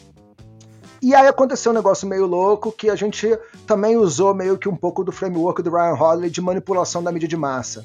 Como o post bombou, a gente não sei nem se eu deveria falar isso. A gente mandou alguns e-mails, a gente mandou alguns e-mails para editorias anonimamente, né? Não como Rafael, mas como a gente criou e-mails novos, né?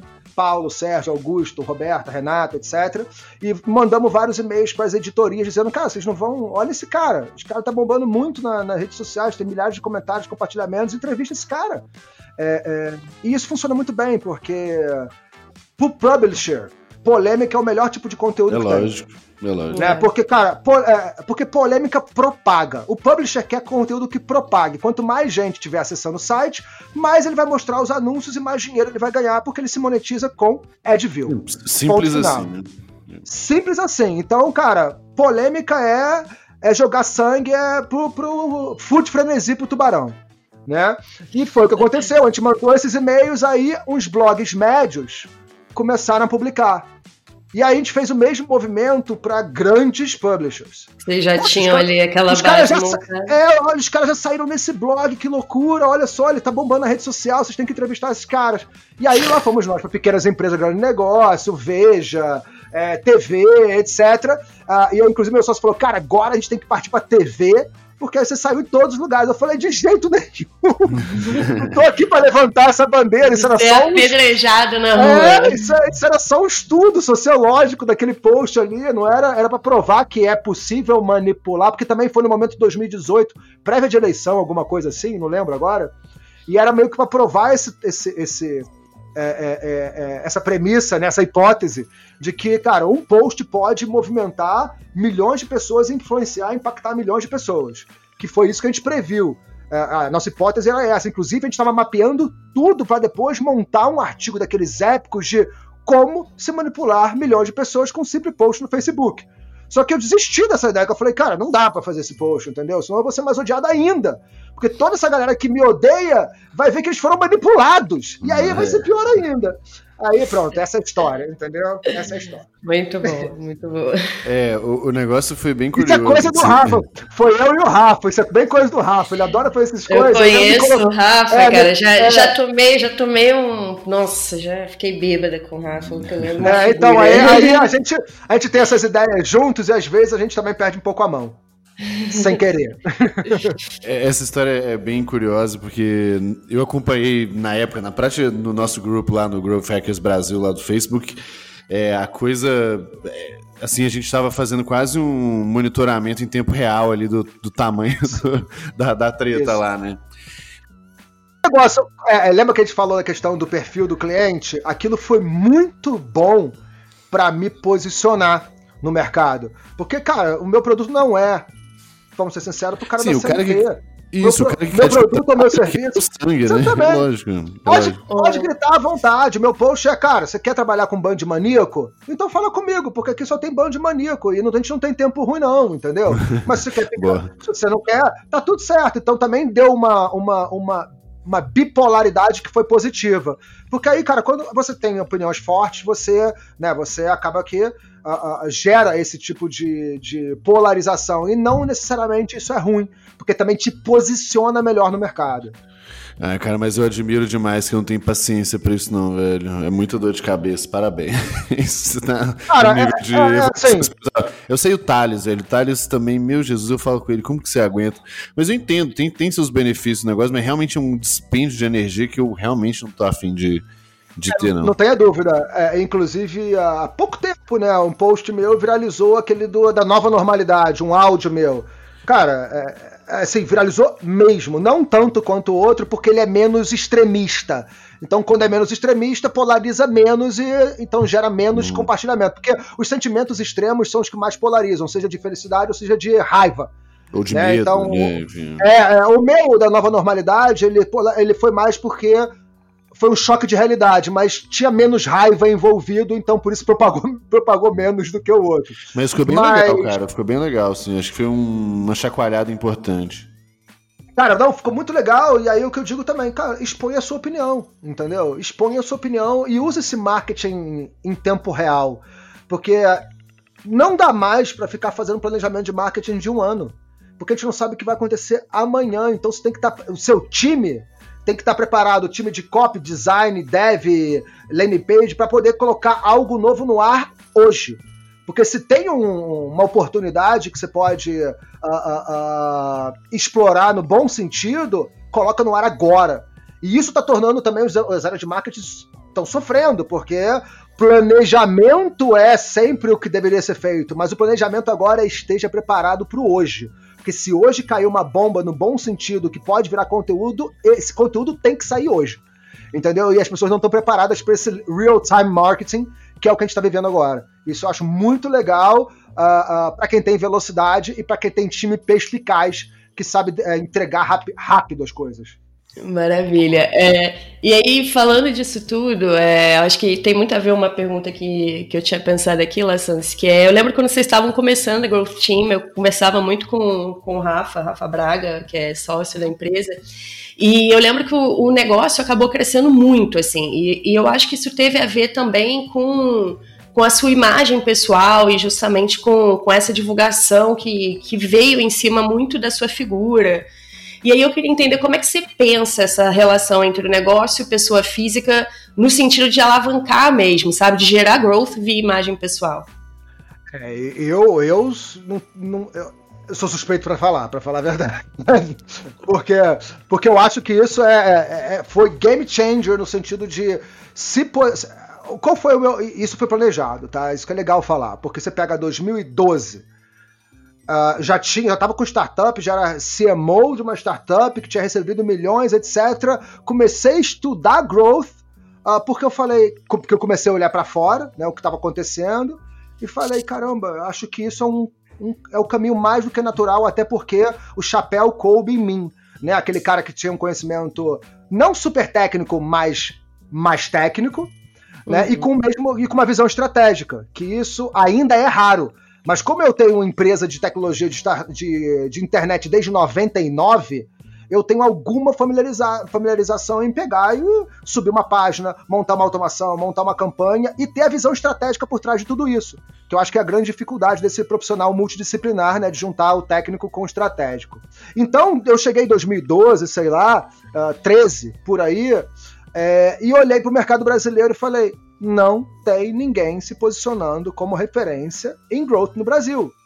Tá ali, né? Virgem, terreno virgem, mar aberto, mar azul. Aí eu falei, bom, eu posso continuar me posicionando como mais um profissional de marketing digital e comércio eletrônico, que eu já fazia palestra, eu já, já era colunista de alguns portais, ou eu posso, cara, pivotar minha, né, minha carreira, o meu posicionamento profissional e vou virar esse cara. E aí eu mudei completamente, né? O, o conteúdo, a forma, o posicionamento, para me posicionar como essa pessoa. E, e, e, e, como não tinha tanta concorrência assim, o plano funcionou super bem. Tá? Então foi premeditado e planejado esse processo de me posicionar como referência nesse segmento. Tá? Isso eu acho que é legal, porque, graças a Deus, funcionou. o plano funcionou, mas também não tem problema se não funcionar, não, porque como a gente trabalha Normal. com growth, a gente, é. a, gente lida, a gente lida com a frustração numa boa e parte pro próximo. Mais um resultado é, aí dos experimentos de vocês. Né? Exatamente. E aí eu percebi o, o, o quanto que a, a marca pessoal ela também se desconecta do contexto que as empresas estão. E a gente pode ver Neil Patel, o próprio Noah Kagan, né, uma galera que se alavancou como pessoa, construiu primeiro a audiência como pessoa física e depois trouxe produto para oferecer. Para mim, acho que é o melhor movimento possível é esse. Você vira referência, as pessoas acreditam no bom sentido, de verdade, no que você propaga, e quando você tem audiência que não precisa ser grande, mas precisa ser engajada, você pode criar produtos e serviços para essa audiência. E aí as coisas podem tomar corpo, né? Como o Growth Team tomou, como o Growth Team virou um grupo. O Growth Team é agência, o Growth Team é franquia, o Growth Team é tecnologia, o Growth Team é educação hoje em dia. E tudo capitaneado pela presença, né? Pela presença, marca pessoal, que é maior do que o grupo. E eu não tenho problema com isso, uh, pelo menos nesse momento, tá? Assim, pode ser que algo. Acho que quando também a empresa fica grande demais, ela, ela, ela naturalmente engole a sua marca pessoal. Né? Então não, não chegou a acontecer isso, ainda é dependente, eu não tenho problema com isso, porque novos negócios continuam a aparecer por causa da marca pessoal e eu continuo a apostar e criar novos negócios por causa da marca pessoal. Mas se em algum momento a empresa ficar maior e atropelar minha marca pessoal, acho ótimo. Que é, inclusive, se isso acontecer, é o momento certo para eu me desconectar e, e já passar isso para outra pessoa e deixar que o negócio funcione no piloto automático com outra pessoa tocando, o que ainda não é o caso. Mas eu, eu, eu, desculpa, desculpa só voltar. Eu acredito tanto que eu tenho um curso de construção de marca pessoal e eu não estou aqui para fazer jabá de nada. Mas é, eu montei esse curso, montei um framework com tudo isso que eu fiz de modo guerrilheiro. E tem gente aí que vai lá e faz meu curso e em seis meses vira a maior referência no seu segmento. Porque é muito mais fácil seguir alguém do que criar o próprio caminho, né? Então eu tava lá, que nem a gente falou antes, cortando mato, o mato alto para abrir meu caminho com 20 anos de estrada. Cara, não tinha ninguém para olhar para o lado né? Mas se alguém vai e ensina o caminho, os hacks, os atalhos, a galera tá voando, entendeu? Assim, eu tenho muitos amigos que se tornaram é, referência em menos de um ano. Uh, e aí, referência no seu segmento, produzindo conteúdo, sendo respeitado, sendo admirado, e logo depois virou produto, virou empresa, virou serviço. Que eu acho que é o melhor movimento para, pelo menos, quem quer empreender, tá? Uh, e aí tem questões de escala, né? Porque tem limitadores de escala nesse formato. Mas para quem quer empreender, sair do zero para um, é disparado a melhor forma de, de sair do zero para um. Muito Legal, acho que, é uma, acho que é uma ótima dica. Eu acho que, inclusive, é, isso me, me gera uma, uma certa curiosidade aqui, porque é um negócio que Eu recebo muita pergunta disso, a Thay recebe muita pergunta disso, certamente você também. E eu acho que vale a pena, de repente, a gente discutir e refletir sobre isso junto no, no podcast. Que é o seguinte: é, como a gente tem esse. tá nesse momento, né, nesse hype, e de fato é uma, uma, assim, uma profissão sexy, né? Porque ela promete entregar uma certa. Né, um negócio desproporcional e tal é, acaba tendo muita gente querendo vir para esse nosso mundo e virar um profissional de growth tudo mais. O que, que você acha que, que são os passos básicos, os pré-requisitos que você acha que a pessoa realmente precisa ter para virar um bom profissional de growth? Como a gente já falou da, da do perfil multidisciplinar, é, eu acho que gente com experiência, hoje em dia, experiência é, é, é, engraçado que você pega, tem, você vai contratar alguém, o cara fala que é sênior. Você fala, mas quanto tempo você tem de experiência? Eu tenho três anos. Como é que você pode falar que você é sênior com três anos de experiência? Mas você pode ser o melhor cara do, Você pode ser o melhor profissional do mundo, mas você não é sênior. Você é um bom cara pleno. Entendeu? Porque sênior é ter passado por muitas situações cara, que dificilmente você vai ter passado em dois, três anos. Você é muito bom tecnicamente, mas não é só de técnica que vive o homem, o profissional. Né? Então eu acho que tem muita questão aí, que a gente tem muita gente que, ah, o cara é bom de copy, aí ele já manda brasa, parte, não, sou growth, o cara é bom de, de mídia, vou ser growth, mas esse, essas pessoas têm essa visão estratégica, elas têm uma visão de negócios, porque a maioria das pessoas são mais técnicas do que de negócios.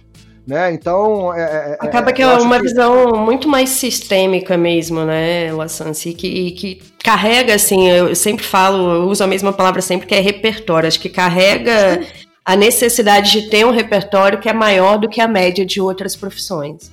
É exatamente isso. Então, por isso que você fala, cara, gente realmente sênior é gente como a gente, que tem no mínimo aí quase 10 anos de estrada, né? independente de chamar de growth, mas que já tem 10 anos de estrada, abrindo empresa, tomando porrada, quebrando a cara, quebrando empresa, né? participando tanto estrategicamente de projetos importantes, como metendo a mão na massa em projetos importantes. Isso vai te criando essa casca prática, real da multidisciplinariedade. Uh, porque o conhecimento técnico, tá bom, eu posso querer ser desenvolvedor, vai me levar um trabalho, vou perder talvez um, vou investir um, dois anos e vou virar desenvolvedor mas eu posso dizer que eu sou um cara sênior que já passou por vários desafios, várias é, é, encruzilhadas da profissão? Dificilmente. Né? Então eu acho que tem o conhecimento de negócio, que é importantíssimo. Como é que eu vou saber? Como é que eu vou.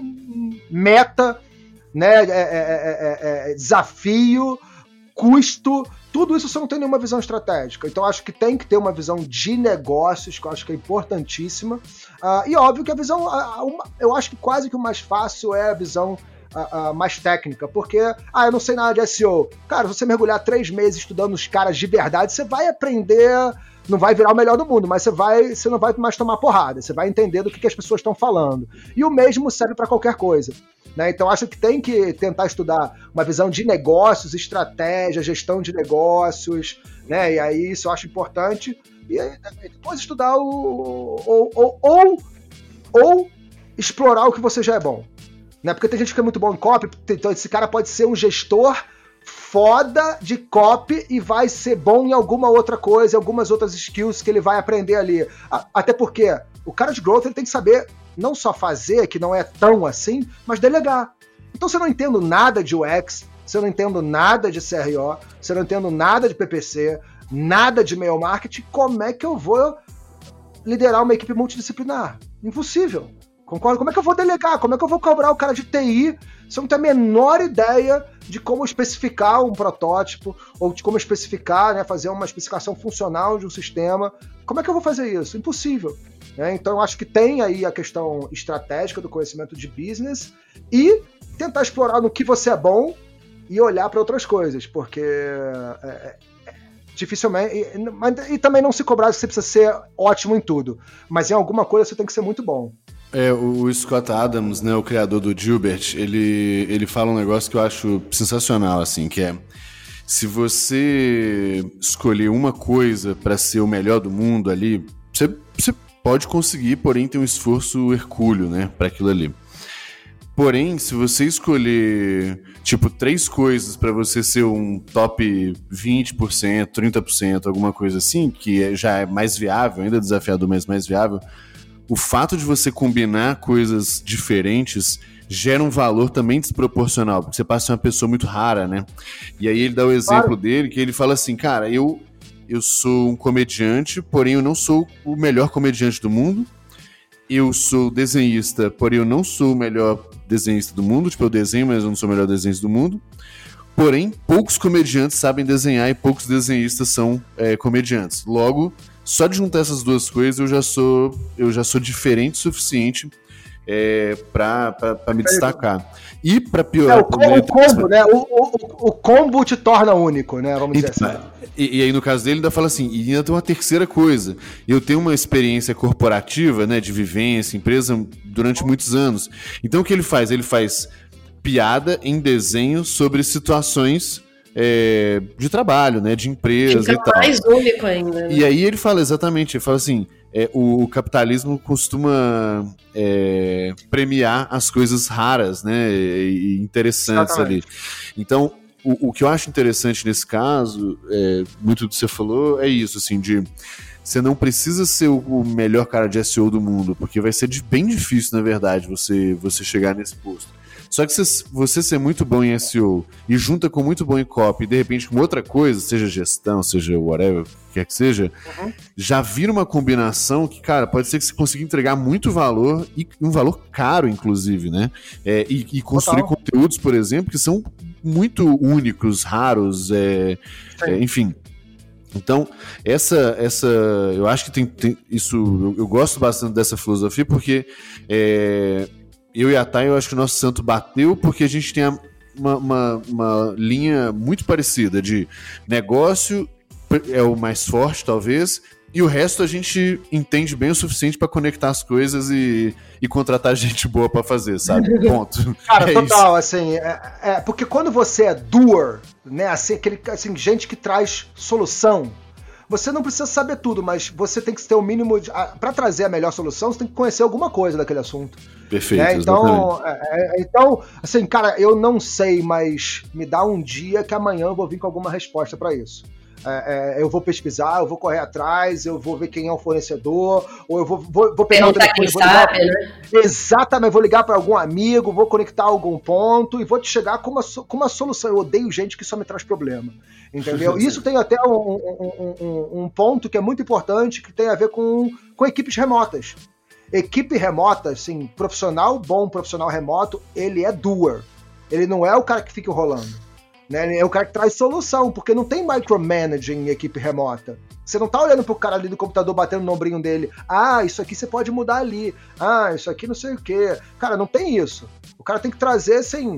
É, ele tem que se autogerenciar, vamos dizer assim, se automotivar, se autogerenciar, ser disciplinado. Então, equipes remotas estão trazendo um desafio muito grande para quem é enrolado, para quem é enrolão, né? E, e trazendo, cara, é, é, é e, e essa seleção natural de gente que efetivamente entrega. É, então, isso acho que é um puta desafio para esse profissional para viver essa nova normalidade, vamos dizer assim. É, Rafa, uma das suas maiores especialidades antes até de você vir mais para o mundo de, de growth é e-commerce, né? O que, que você enxerga que a galera mais erra em e-commerce, assim? Porque a gente gosta de falar muito sobre erro aqui também, sabe? A gente vê que sempre tem os acertos e os acertos chamam muita atenção, mas o que, que você vê de maiores erros em e-commerce e qual que é o seu ângulo de solução para isso? Assim, se você pudesse dar uma dica geral. É... Bom, eu acho que, voltando ao que eu já falei da questão do, do óbvio, estrutural, poucos se preocupam com coisas básicas do tipo performance, com SEO on page, coisas que são super básicas, até porque, vamos lá, se o meu site não performa, a minha qualidade da minha campanha da AdWords vai ser baixa, o meu índice de é, qualidade. Performance, então, performance quer dizer de então, velocidade do site, né? Só para deixar claro. Velocidade né? do site, exatamente. Assim, o site do cara não funciona direito. Velocidade do site, código bem feito ali com as informações, né? Os dados. Ela sobe imagens muito pesadas, não otimiza. Mesmo que ele use plataformas boas, mas ele transforma a plataforma boa num, num, cara, num elefante branco. É, então são coisas básicas que acabam gerando um efeito dominó com o resto. Né? Então você está com tráfego, tráfego é, orgânico baixo porque teu site não tem o um mínimo de estrutura de SEO. Aí você está com problemas com o custo de aquisição alto nas suas campanhas, porque o índice de qualidade das suas campanhas está baixo, porque a tua performance está uma droga, o teu site não é mobile friendly. Né? Então tem coisas que são tão óbvias assim que, que é, é não dá para não dá para entender, mas que acontece muito, tá? E aí assim, e-commerce, as pessoas têm a ideia, mas elas não sabem que você, quem não tem força de marca, não tem demanda reprimida. Então não é abrir a loja, não é campo dos sonhos, construa eles virão. Não é uhum. é montar um negócio que ele passa a funcionar. Pelo contrário, você tem que pagar por toda e qualquer pessoa que vai passar na frente da sua loja. Não é que nem um shopping que você, você paga caro uma posição num shopping grande, porque muitas pessoas passam na frente da sua loja. É por isso que um shopping é mais caro do que o outro. Porque mais pessoas passam ou pessoas mais qualificadas. Se você abre uma loja do zero, e você não definiu budget de marketing num nível que cada clique custa X e a minha conversão é 1%, então eu preciso fazer 100X para poder vender um produto e saber se meu produto tem margem para cobrir isso. Se meu produto, né, se a minha oferta de produtos tem margem para poder operar dessa forma, eu te digo que, sei lá, 80% no mínimo de quem abre e-commerce não tem a menor ideia disso. Então ele abre e-commerce, gasta mó dinheirão, e depois você fala, beleza, agora quanto que a gente tem de marketing? Ele falou, marketing? Eu acabei de gastar 50 mil reais, 100 mil reais numa plataforma incrível. Eu falo, ok, você acabou de abrir a loja de mármore no meio do deserto. Sacou? Porque ninguém vai acessar a tua loja. Você tem que pagar por cada usuário para acessar a sua loja. Você deveria ter pago 10 mil reais na plataforma e ter guardado 40 mil para usar de marketing. Então faltou o planejamento estratégico lá atrás para você começar do jeito correto, porque as pessoas acham, é, mesmo, acham que o problema é na plataforma. Vou contratar a plataforma mais cara, melhor e vou vender. Mas cadê a tua marca? Quem é você? Né? Cadê a grana? Cadê a grana para levar o tráfego para essa, essa plataforma incrível? Não, não tem. Então a plataforma não serve para nada. A plataforma é meio e não fim. É, fim é as pessoas passando na frente da sua loja ou acessando o seu site e convertendo. E a maioria dos, dos, dos projetos que falham é porque não tem verba de marketing. Teve verba para fazer o produto, teve verba para poder montar a plataforma, né, ou montar o site, o projeto, mas não tem verba de marketing. E aí esquece, não vai andar, não vai sair do lugar, porque não tem orgânico, não tem demanda reprimida, não tem força de marca. Então isso eu acho que é, que é um erro super, super comum de quem abre projetos de e-commerce. Você acha que tem algum tipo de. Meio que assim, quem que você acha que é o culpado nessa história? É a plataforma que quer vender e aí promete o sucesso inacreditável? Ou é realmente a pessoa que. É, é a esperança que ela tá de sucesso mesmo? Tem algum culpado aí nessa história? Eu acho que é tudo. Né? Porque eu vejo plataformas que falam troca de plataforma que só vender 30% a mais. Eu falo. Ah, como assim? entendeu? Como que você pode falar um negócio, uma insanidade dessas, entendeu? Assim, não faz sentido. Uhum. É, do mesmo jeito que a barreira de entrada é muito baixa, né? O nível para você abrir em termos de capital, etc. Então, ah, mas dá para abrir uma loja gastando nada. Abrir a loja gastando nada dá, mas trazer mil, duas mil, três mil, dez mil, vinte mil pessoas para visitas na sua loja para você converter 1%, isso que o, que o buraco é mais embaixo. E aí já é uma falta de planejamento, porque as pessoas não pensam dessa forma. Fala, opa, eu tenho um produto, eu faço aqui as capinhas de celular na minha casa, abro uma loja de 19 reais por mês, uh, tem um negócio, né? e agora? Porra, não sei, entendeu? Como é que eu gero tráfego, como é que eu boto para as pessoas, mas ninguém compra nada. Fala, quantas pessoas acessaram? 28. Cara, você não tem. É, vai ficar difícil. Então, acho que tem um problema de planejamento aí, que aí é, é dos próprios gestores barra empreendedores. E óbvio que o mercado, cara, é, é, dá uma alavancada aí no, no quanto que a plataforma pode ajudar nos projetos. Legal. E, e, assim, agora extrapolando um pouco aí o, o mundo do e-commerce. Desculpa só falar um negócio. É, desculpa só falar um negócio, assim, porque projetos de e-commerce como. Eu vou falar de e-commerce porque a gente está falando sobre isso, mas a premissa serve para outros negócios. Pô, você consegue planejar, botar numa planilha e saber se o teu negócio é viável antes de você, cara, gastar um produzir um produto. Exatamente, um produto que seja. Você sabe, olha, bom, eu preciso, vou estimar uma taxa de mercado conservadora de 0,5% de conversão. Vou lá no AdWords ou no, no Facebook, vou ver quanto custa o CPC daquele meu perfil de público, que eu imagino que seja. Então eu vou ter que vender, para faturar 20 mil reais por mês, eu vou ter que, eu vou ter, que ter 200 mil acessos, minto, 400 mil acessos. Para gerar 400 mil acessos, quanto que eu vou gastar? Se você já sabe quanto custa cada clique, você vai ter que fazer clique vezes 400 mil. Você tem esse dinheiro? Não. Ah, então esquece, cara. Não adianta. Esse negócio não vai funcionar. Você não vai ter dinheiro para poder gerar tráfego e para vender. Então o teu negócio morreu antes de nascer. Ainda bem. O que é bom, é, exatamente. Antes exatamente. aí do que Ainda botar bem. grana na frente, é, né? É isso aí, é isso aí. Show de bola. É, e, e, assim, extrapolando agora um pouco, né, a, a o e-commerce e tal. O que, que, você acha que foi o maior fail do, do Growth Team em si, assim? Seja de, uma, de um experimento feito, ou de alguma, enfim, alguma, seja gestão mal feita, whatever, qualquer coisa que você acha que foi o maior, maior cagada que o Growth Team já, já fez aí desde o seu nascimento.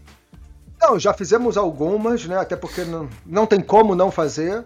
É, é, o que eu acho até natural. Mas eu acho que a gente, a gente tinha uma tendência a complicar muitas coisas. Entendeu? Assim, a trazer ideias complexas de se executar.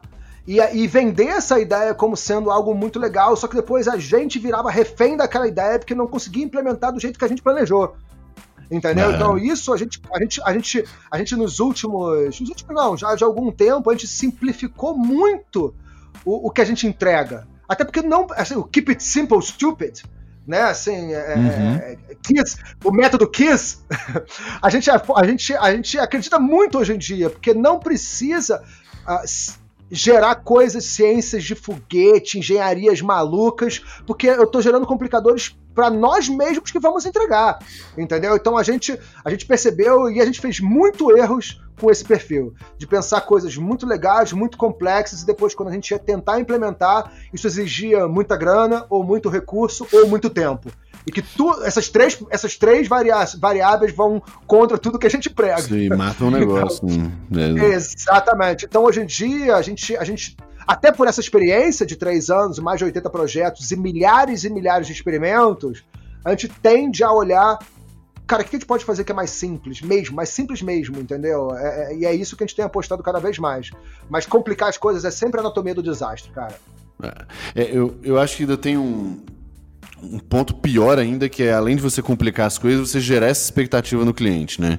Porque aí, aí é a receita do fracasso mesmo, não tem... Porque se você promete que você entrega 80%, o que já seria incrível, cara, na cabeça do cara tá ruim, tá quem, tá né? Tá abaixo, é então não faz gente, muito sentido. Porque a gente, a gente é criativo, a gente traz, tira ideias da cartola, às vezes no calor do momento, até num brainstorm ali, aquela ideia maluca, o cara fala, puta, isso vai ser muito legal. Aí você fala, caramba, pode crer.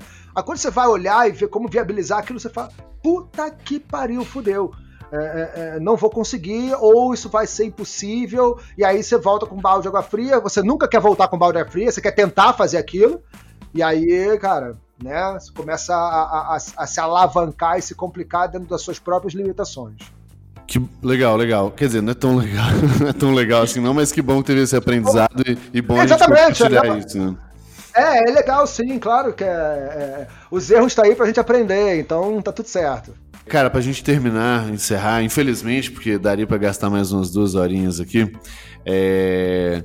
Cara, indica para o pessoal aí umas, umas três leituras ou cursos, conteúdos de um modo geral que você acha que, que podem ser úteis para as pessoas? Pode ser tanto coisas é, diretas e táticas, quanto brisas e filosóficas mesmo que ajudem as pessoas a pensar, por exemplo. Claro, eu. eu, eu o, o, o Startup Enxuta, né? O Lean Startup, cara, me causou bastante impacto né, assim, na, na, na, minha vida como gestor, da parte mais de empreendedor, de business, como que eu via negócios, né, uh, uh, uh, negócios como se tem a ideia, a ideação, a criação, o aprendizado e, e, talvez até o desapego, né, quando não funciona e tá tudo bem, não tem problema. É. Eu não tenho paixão nenhuma por nenhum dos meus negócios, no sentido, ai, não, aquelas coisas de primeiro amor, que ah, a empresa é minha vida. Cara, se deu errado, um abraço e aí amanhã eu monto outro, a gente continua e segue em frente. É, então o Lean Startup me ajudou muito com essa cabeça. Os, os livros você, você pega, cara, Traction para poder entender e conhecer múltiplos canais que já é um pouco datado e eu não gosto dos, dos exemplos do Traction, mas é legal para você entender possi algumas possibilidades, né? E eu acho que ele é datado porque falta, tipo, referral marketing, marketing influencer, né? É, marketing de influencer, coisas que são tanto que quando eu falo do Traction, eu falo de 21, porque eu coloco marketing de indicação e de influência uh, uh, e não tá lá. Né? Mas eu acho legal para conhecer múltiplos canais. É... Então, esse, é, os livros do Chanelis e o Traction eu acho muito legal, e o Lean Startup. Então, acho que lendo esses livros aí já dá uma, já abre um pouco a cabeça. E aí depois, cara, Lean Analytics, né? Aí você vai para os negócios um pouco mais, mais, mais complexos. Eu gosto muito dos livros de persuasão e de copy uh, também tá? E aí e, e participar dos, das comunidades, né? Tem um grupo, o Growth Hackers Brasil no Facebook, que eu acho que é super rico e, e eu recomendo as pessoas não só entrarem como olharem o histórico, porque aquele grupo lá tem, sei lá, cinco anos de conteúdo muito, muito rico e como a gente falou, muita coisa ali é novidade para a maioria das pessoas ainda, conteúdo de quatro, três anos atrás. Então eu acho que é um, um repositório muito legal e também, cara, growthhackers.com eu acho muito bom de fazer buscas abertas no Growth Hack. Ah, eu trabalho com e-commerce, eu boto e-commerce. Eu quero saber de SEO, eu coloco SEO lá e vejo o que aparece, aí eu vou naquele naquele vórtice da internet que você depois não sabe nem onde você parou, né? E indo conteúdo atrás de conteúdo, mas eu acho que é um bom ponto de partida também, o growthhackers.com.